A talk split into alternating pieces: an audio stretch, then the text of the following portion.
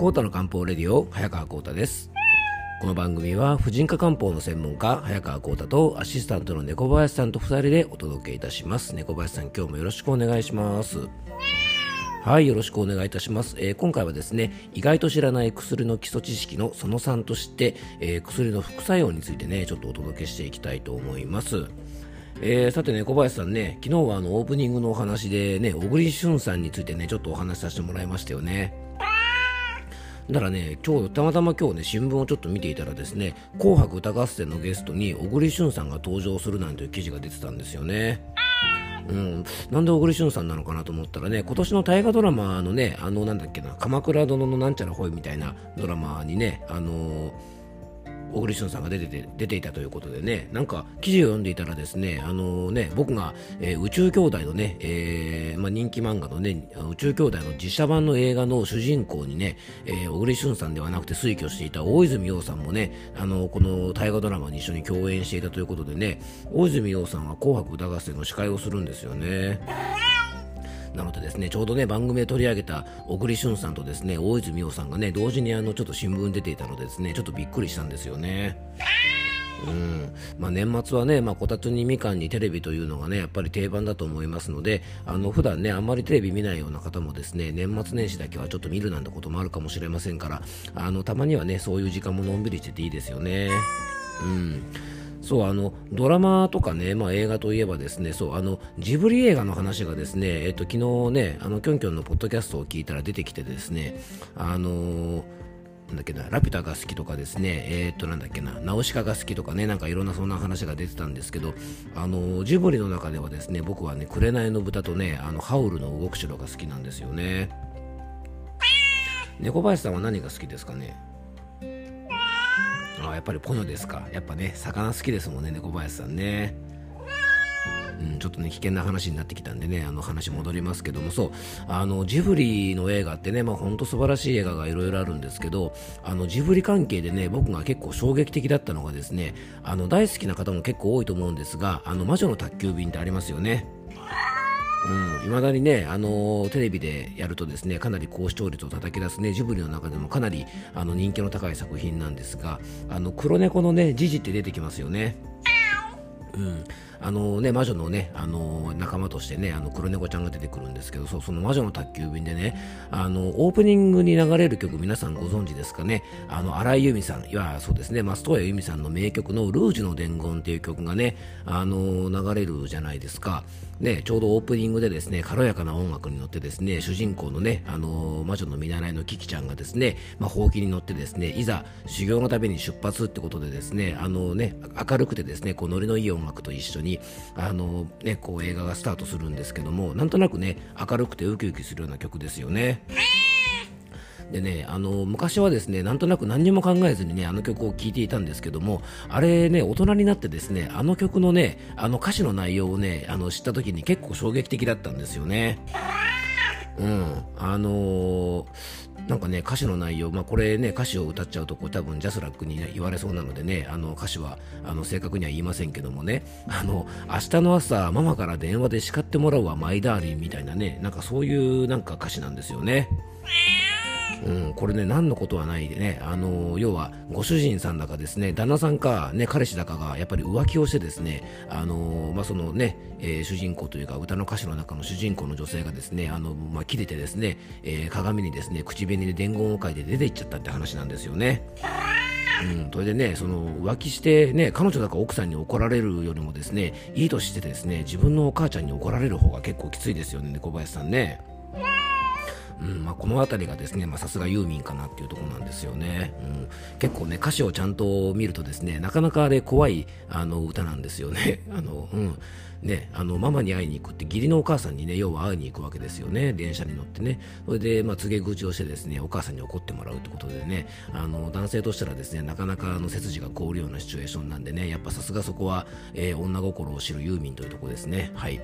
あの皆さんもですねぜひ年末年始ねあの見終わった後にやっぱりね確実に幸せな気分になれるジブリ作品がねあのたくさんあるのでぜひジブリの作品でねほっこりするのもねいいんじゃないかなと思います。やっぱね年末年始ってやっぱりハッピーニューイヤーですからねなんかこう救いがないような悲惨なドラマとか見るよりもですねあとまあ何悲しいドラマとか猫林さんありますよね。うんまあ、そういうものよりはねやっぱりこうジブリの映画みたいに、まあ、ハッピーになる映画やドラマがね結構いいんじゃないかなと思うんですよね。で中医学的にはですねジブリの作品というのは非常にあの心を落ち着かせてね、まあ、心を癒してくれる、まあ、安心作用なんて言われるようなね働きが結構あると思うんですね。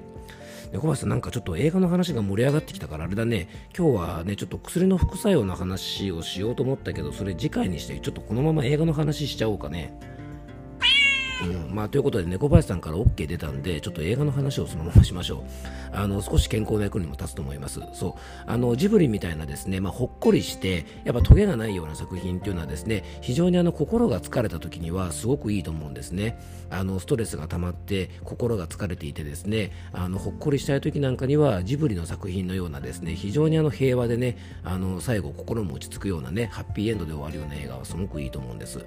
で逆にですね例えば、えー、ストレスフルな時でイライラしたりとかねそういう時なんかは同じね心の健康に役立つ映画でもですね例えばねあの今年のね大ヒット作品「トップガンマーヴェリック」みたいなねああいう映画とかですね例えば、えー、定番のシリーズだと「スター・ウォーズ」のシリーズとかね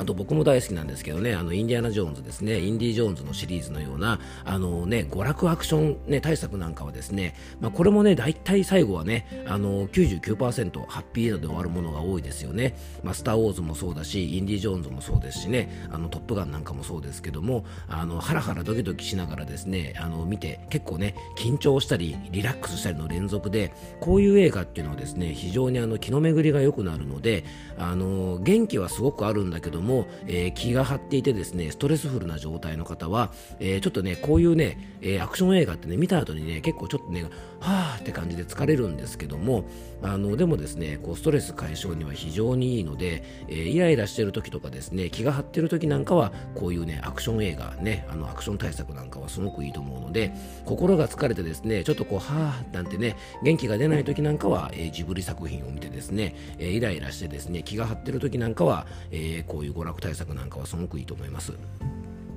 で、今年僕がね、映画館で見た映画で結構気分がすっきりしたのがですね、えっとね、マーベルヒーローものでね、あの、マイティー・ソー、ラブサンダーというですね、え、っと、結構このね、え、マーベルものの中でも人気シリーズのマイティー・ソーのシリーズで、えー、それの最新作でね、えナタリー・ポートマンがですね、アメコミヒーローに扮するというね、ちょっとなかなか見どころもある映画なんですけど、あの、懐かしのですね、ガンズローゼスの曲なんかもね、結構劇中歌で使われていてですね、あの、かなり気分よく見られる映画で、あの、後味もすっきりしてるのでね、あの、もしよかったらですね、もう多分レンタルとかもしてるし、動画配信で見放題、あ、ディズニープラスとか入ってる方は見れるかもしれませんけど、あの、アマプラとかですね、ネットフリックスとかでも有料では見れると思うので、あの、結構ね、このマイティーソー、ラブサンダーなんかはね、頭を空っぽにしてみたいなんて方はですね、結構ストレス解消になるのでいいんじゃないかなと思います。はい。まあ今日はね、あの、心を癒したい方はジブリ、すっきりしたい方はアクション系ということでね、あの、なんか映画とね、幼女の話になってしまいましたが、あの、年末年始でね、もうお休みという方もいるので、あの、少しでもね、お役に立てば嬉しいなと思います。は